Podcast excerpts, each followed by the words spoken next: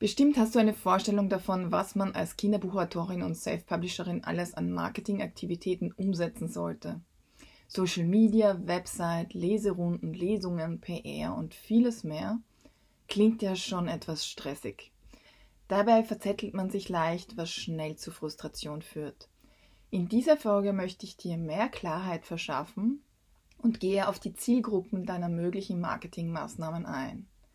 Du wirst sehen, wie dir diese Betrachtung dabei hilft, aus der Überforderungsfalle und der Planlosigkeit zu entkommen.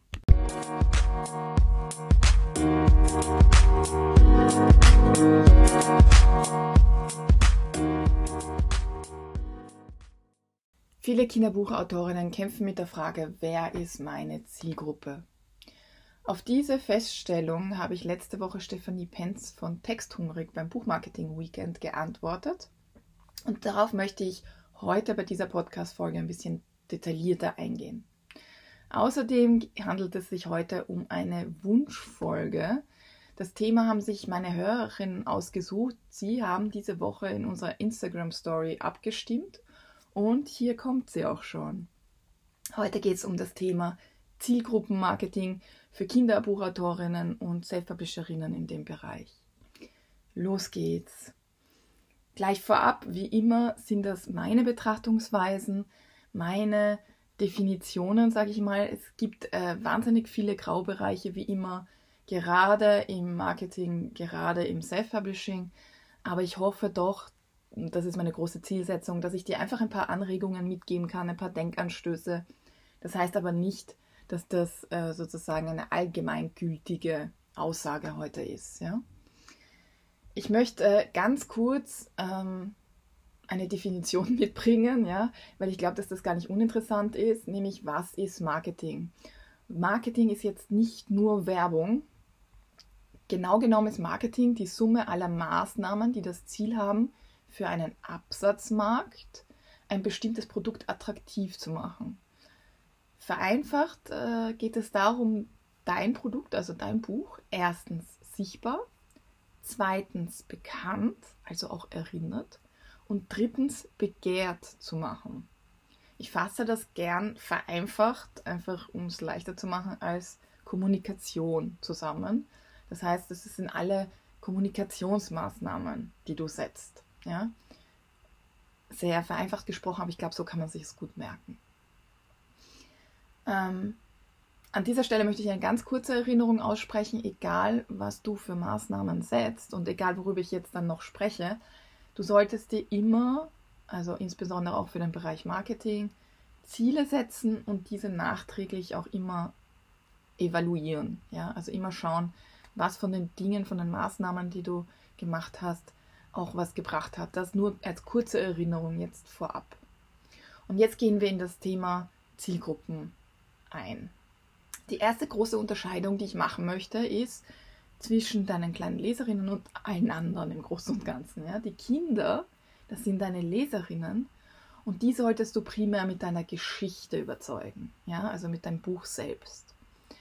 Ähm, ich sage das jetzt hier natürlich, ähm, gibt es Kommunikationsmaßnahmen, die sich auch an die Kinder wenden, wenn du ihnen Bastelbögen schenkst oder Postkarten oder Autogrammkarten bei Lesungen, wenn du da was erzählst über dein Buch und so.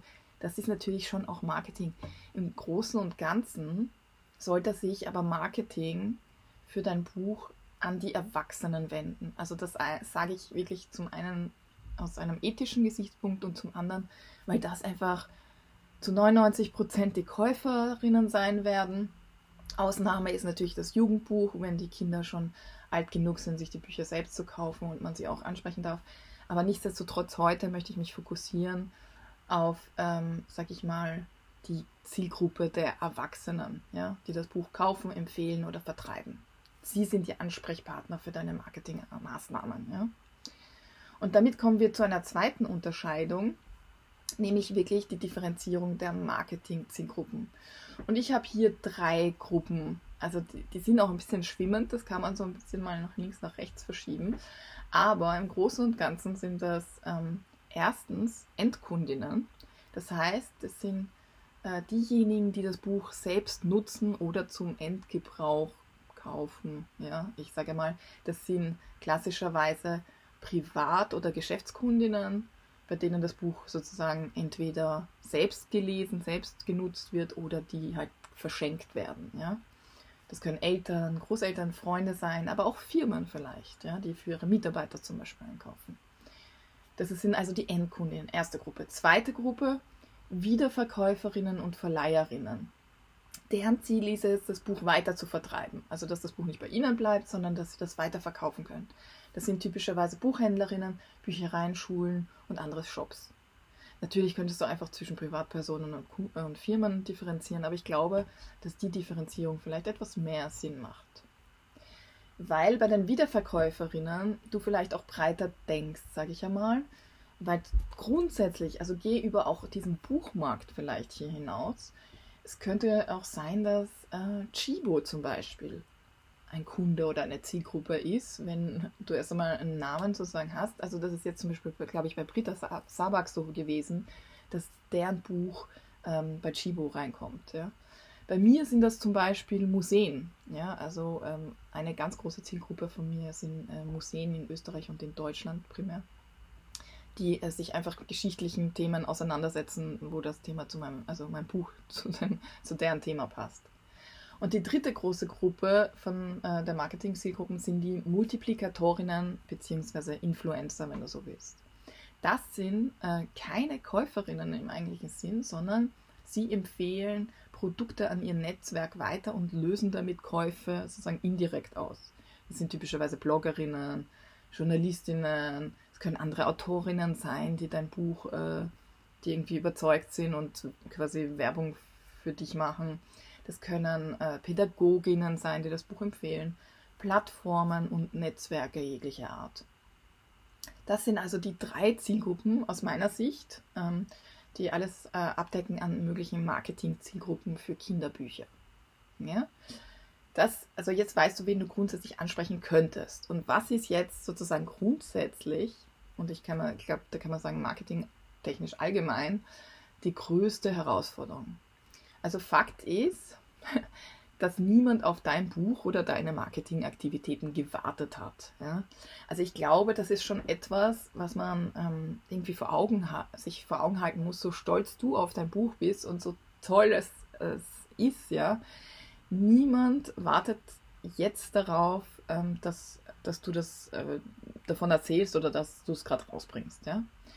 Und deine Konkurrenz im Marketingumfeld in diesem Zusammenhang ist ähm, nicht alleinig andere Kinderbuchautorinnen, nicht einmal alle Anbieter von Unterhaltungsprodukten für Kinder.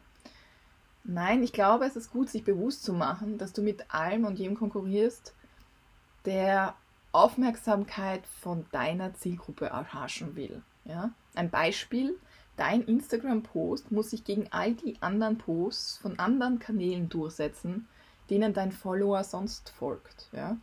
Also wenn du einen Post machst, der hat ja ganz viele Interessen. Angenommen, du möchtest Pädagoginnen ansprechen, eine Lehrerin, die hat ja viele Interessen und äh, folgt ganz vielen vielleicht auf Instagram. Und das können Gartentipps sein, das können eben Anregungen für den Unterricht sein, das kann Yoga sein, das kann äh, Katzenvideos sein, ist ganz egal, aber dagegen muss sich dein Instagram-Post durchsetzen. Also ich glaube, es ist auch ganz gut, wenn man sozusagen das im Blickfeld hat, dass es heute einfach auch schwieriger ist. Das soll dich an dieser Stelle nicht entmutigen, sondern entlasten. Ja? Und ähm, das ist vielleicht genau das, was du jetzt denken wirst. Na, lohnt sich das dann überhaupt erst, es zu versuchen? Ja? Dass es funktioniert, sonst wird es bei anderen auch nicht funktionieren äh, es ist eben nicht so, dass es äh, komplett sinnlos ist. Äh, aber was du vielleicht eben als Einzelperson bzw. als Debütautorin nicht schaffen kannst, ist gegen große Marketingbudgets internationaler Konzerne oder auch großer Publikumsverlage anzukommen. Und ich glaube, das ist das, ähm, was du im Kopf haben musst, damit du dich mit denen auch nicht vergleichst. Mach dich frei von dem, was große Unternehmen machen, wie die agieren, mit deren Budgets, mit deren Möglichkeiten, mit deren Reichweite. Ich glaube, das ist das, ähm, was du dir vor Augen halten musst und was ich dir hier jetzt auch mitgeben will, weil, und das ist das Schöne, es funktioniert auch, wenn man clever vorgeht und originell ist, ja. Ähm, um eben als, äh, sag ich mal, Anfängerin oder Self-Publisherin oder was auch immer mit kleinerer Reichweite sichtbar zu werden. Ähm, und auf der anderen Seite möglichst keine riesigen Ressourcen zu verschlingen. Ähm, das ist jetzt die große Frage, wie man das erreicht. Ja? Und hier kommen jetzt meine vier Tipps für effizientes Zielgruppenmarketing. Ich glaube, wir alle möchten es möglichst leicht, kostengünstig und schnell haben. Ja? Also, dass wir uns unser Ziel gelangen. Deswegen möchte ich dir drei Tipps mitgeben und einen Bonustipp, wie dir das besser gelingen kann. Der erste Tipp ist, und ich glaube, das sage ich richtig oft, aber es ist einfach wirklich, glaube ich, ähm, ganz wichtig, fokussiere dich und priorisiere. Ja? Such dir zwei bis drei Zielgruppen aus, und zwar konkrete, die du anfänglich ansprechen möchtest. Also aus den drei Gruppen, die ich dir da vorher genannt habe, also Endkunden, Wiederverkäuferinnen, Verleiherinnen, Multiplikatorinnen, ähm, nicht so breit, dass du sagst, okay, ich möchte alle drei, sondern im Sinne bei Endkunden möchte ich Eltern zum Beispiel, bei Wiederverkäuferinnen zum Beispiel, äh, sag ich mal, Büchereien und bei Multiplikatorinnen Pädagoginnen. Keine Ahnung, ja. Also konkret zwei bis drei Zielgruppen aussuchen die du anfänglich ansprechen möchtest und auf die du dich konsequent konzentrierst. Ja? Sag mal, für ein Jahr, für die Dauer eines Jahres konsequent dabei bleiben, sich auf diese, äh, diese Zielgruppen zu konzentrieren. So ist es nämlich leichter, dir einmal eine Bekanntheit in diesem bestimmten Segment aufzubauen und von dort aus dann weitere Zielgruppen anzusprechen. Ja? Also ähm, Heute spreche ich ganz viele Zielgruppen an, aber in meinem ersten Jahr habe ich mich zum Beispiel wahnsinnig auf Museen konzentriert. Museen und Buchhandel. Das war das, was ich irgendwie ähm, vorantreiben wollte, wirklich dort, wo die Leute im Geschäft, ja, in der realen Welt das Buch kaufen können. Das war mir so das Allerwichtigste. Und alles andere ist dann sukzessive dazugekommen. Das verhindert nämlich, dass du dich übernimmst und wahllos Aktionen machst. Ja? Ähm, weil sonst bist du so ein bisschen wie ein Fähnchen im Wind und da kommt eine Idee und ah ja, das mache ich auch noch und das mache ich auch noch. Und es wird dann relativ schnell zu viel. Und, ähm, und, und du, dir geht die Puste aus, dir geht das Geld aus oder die, die, die Möglichkeiten, andere Ressourcen, was auch immer. Ich gebe dir dazu mh, mm, ein persönliches Beispiel nochmal. Rund sechs Monate, nachdem ich mein erstes und damals also einziges Buch veröffentlicht hatte, äh, ich schreibe Sachbücher zu österreichischer Geschichte und das war Sissi, ähm, habe ich eine Rezension gelesen und da stand äh, drinnen, also als Beginn, als österreichische Mutter kenne ich natürlich die Autorin Nora Rathodern. Und ich war so, what? Also ich habe das damals meinem Freund erzählt und ich war so, wer, wer schreibt sowas? Ich habe erst vor sechs Monaten mein erstes Buch rausgebracht, ja. Und ich habe recherchiert und äh, ich kannte die Person nicht. Ich habe auch nicht irgendwie irgendeinen Zusammenhang erkennen können die hat das Buch einfach gekauft, ja. Und ähm, was das aber zeigt, ist, dass meine damalige Positionierung damals einfach 1A funktioniert hat, ja. Weil ich hatte in gewissen Elterngruppen auch, ähm, weil ich damals ein Crowdfunding gemacht hatte, war das, hat sich das so in, in Elterngruppen auch so ein bisschen weitergesprochen. Und ich habe mich einfach ganz stark auf dieses Regionale draufgesetzt, auf dieses für Wiener Kinder damals sogar noch irgendwie Geschichte vermitteln und so weiter. Und die ähm, hat das komplett übernommen und so wahrgenommen, ja. Und die hat gesagt, ja, also ähm, weil das eben so nahe ist und regional eine Verknüpfung da war, war so, oh, ich bin Österreicherin, ich kenne die Autorin natürlich. Für mich war das damals einfach das totale Highlight.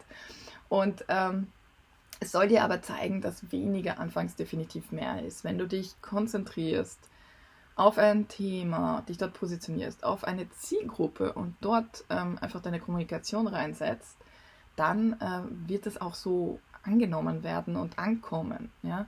Und vor allem wiederholst du dann halt auch deine Inhalte und es ist die Chance, dass die Zielgruppe dann mehrmals über deine Inhalte drüber stolpert, weil du dich genau auf die konzentriert hast und hier deine Message immer wieder rüberbringst, du wirst denen richtig bekannt, die erinnern sich an dich und dann passiert eben genau das, was wirkungsvoll wird, nämlich dass deine Produkte, dein Buch für sie attraktiv wird, auch weil sie so oft schon von dir gehört haben.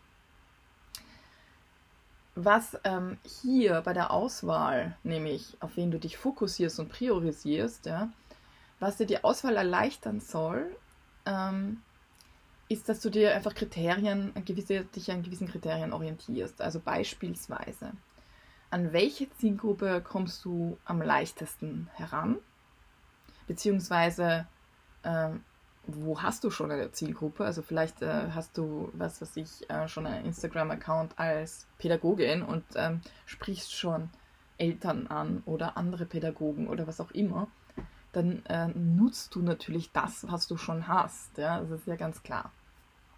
Vielleicht gehörst du aber auch selbst zu dieser Zielgruppe. Ja? Also wenn du selbst Pädagogin bist, ist es, äh, verstehst du natürlich die Zielgruppen der Pädagoginnen am besten. Ja? Dann ist es auch naheliegend, die herzunehmen. Ja? Vielleicht hast du aber auch irgendwo berufliche Kontakte schon. Ja? Mit welchen Personen möchtest du auch am liebsten kommunizieren? Äh, wo, wo hast du das Gefühl, das ist eine Zielgruppe, mit der du dich leicht tust? Und wo hast du vielleicht auch am meisten Spaß mit der Zielgruppe? Ja? Das sind lauter Kriterien für die Auswahl und nicht zuletzt vielleicht auch das Absatzpotenzial, ja. In der Relation immer zum Aufwand der Ansprache natürlich. Also wenn du sagst, es gibt irgendwo ein riesiges Absatzpotenzial, aber es wäre unendlich aufwendig, die auch anzusprechen, dann kann man das wieder relativieren.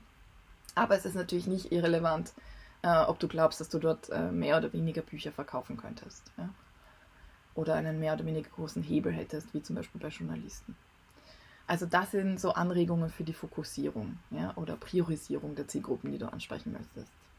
Mein zweiter Tipp ist für das Zielgruppenmarketing, erstelle dir ein Profil für diese Zielgruppen, die du jetzt ähm, als Priorität definiert hast. Ja? Was interessiert sie? Wie werden sie üblicherweise angesprochen? Und welche Art von Unternehmen und anderen, also wer ist sozusagen deine Konkurrenz, wird, ähm, spricht sie üblicherweise an? Welche Bedürfnisse haben sie?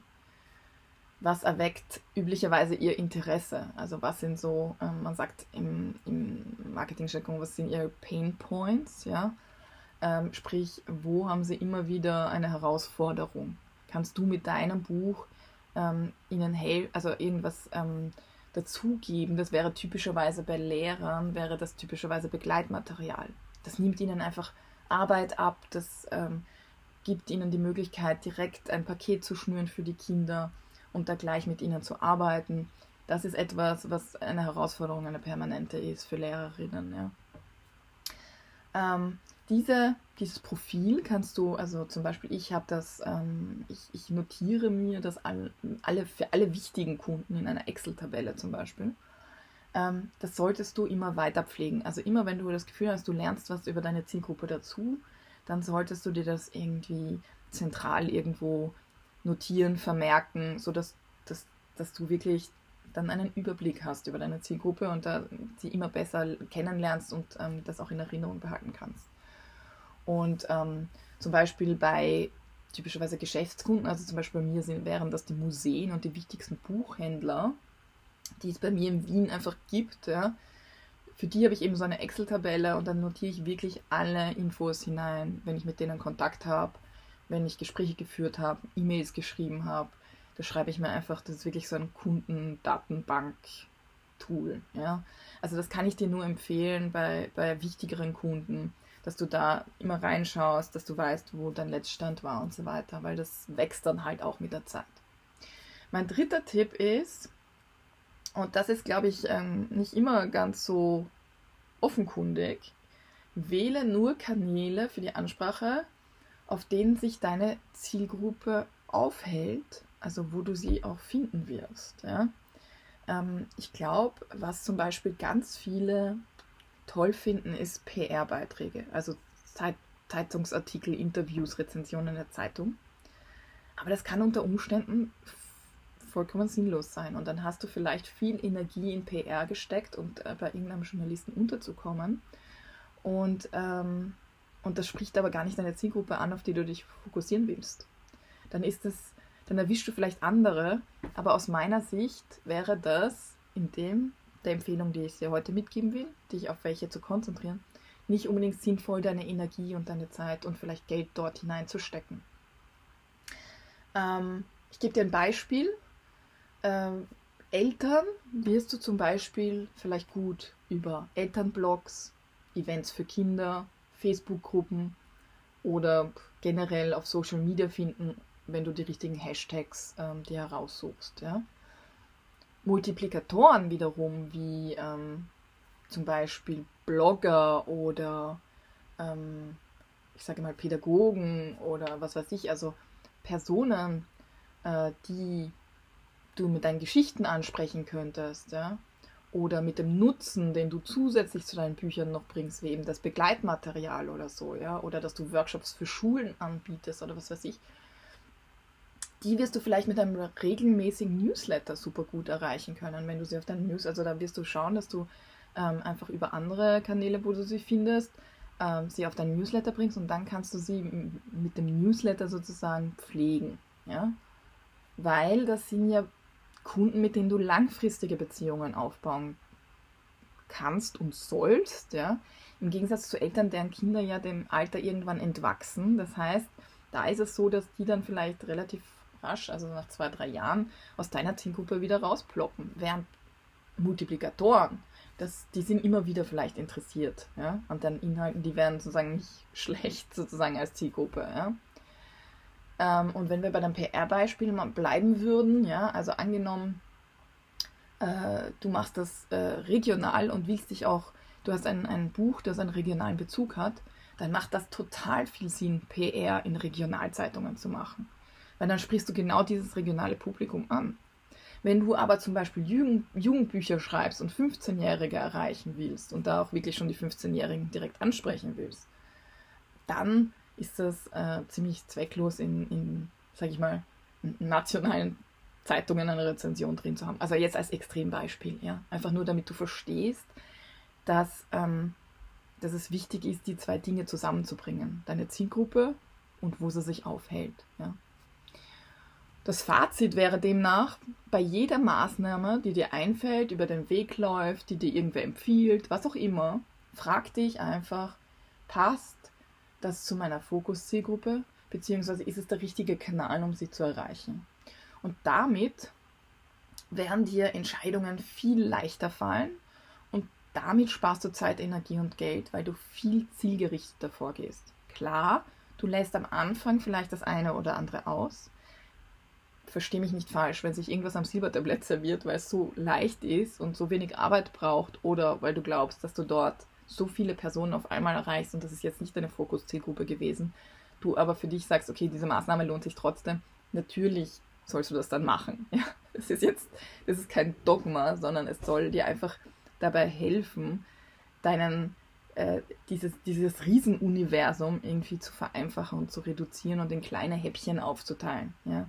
Also bitte, ich bin die totale Verfechterin davon, mit Hausverstand vorzugehen und die Entscheidungen liegen ja immer bei dir. Ja? Also ich halte gar nichts davon zu sagen, es hat mir jemand gesagt, ich soll das machen, sondern ich möchte genau das Gegenteil. Ich möchte, dass du überlegst, was für dich Sinn macht. Ja?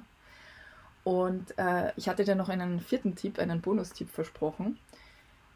Wenn es darum geht, dass du eben möglichst leicht, kostengünstig und schnell an dein Ziel, Ziel gelangen willst, ja, dann gibt es einfach nichts Besseres als Zusammenarbeit und Kooperationen. Ja? Mein Bonustipp lautet daher, schließe dich mit anderen zu gemeinsamen Aktionen zusammen. Ja? Äh, das können andere Kinderbuchautorinnen sein, das können Firmen sein, es ist egal, Kooperationen, also wo du einfach dein, deine Möglichkeiten hebeln kannst, ja, und äh, den Zeitaufwand und die Kosten reduzieren kannst, das schau dir immer genauer an, ja.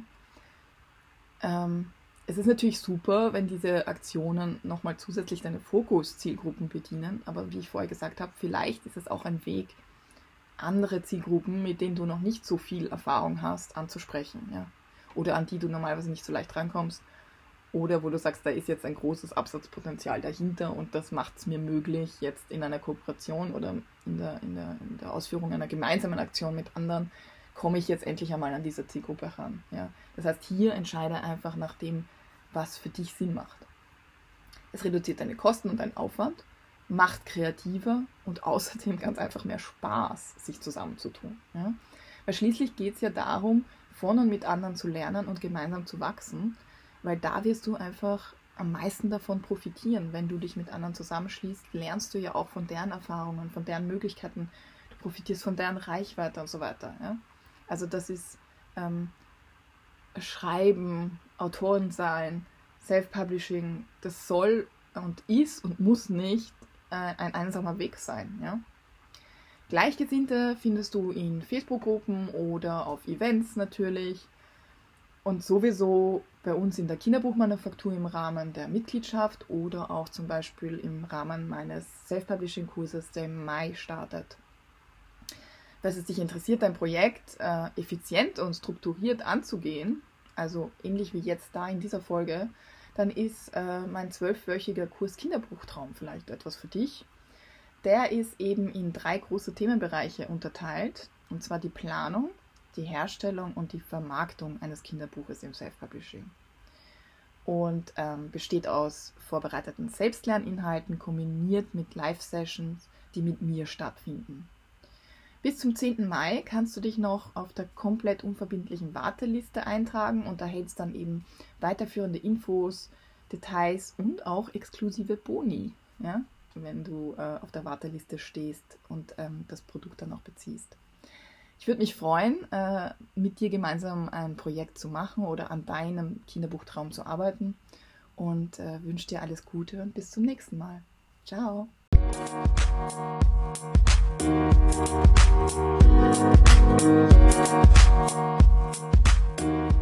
back.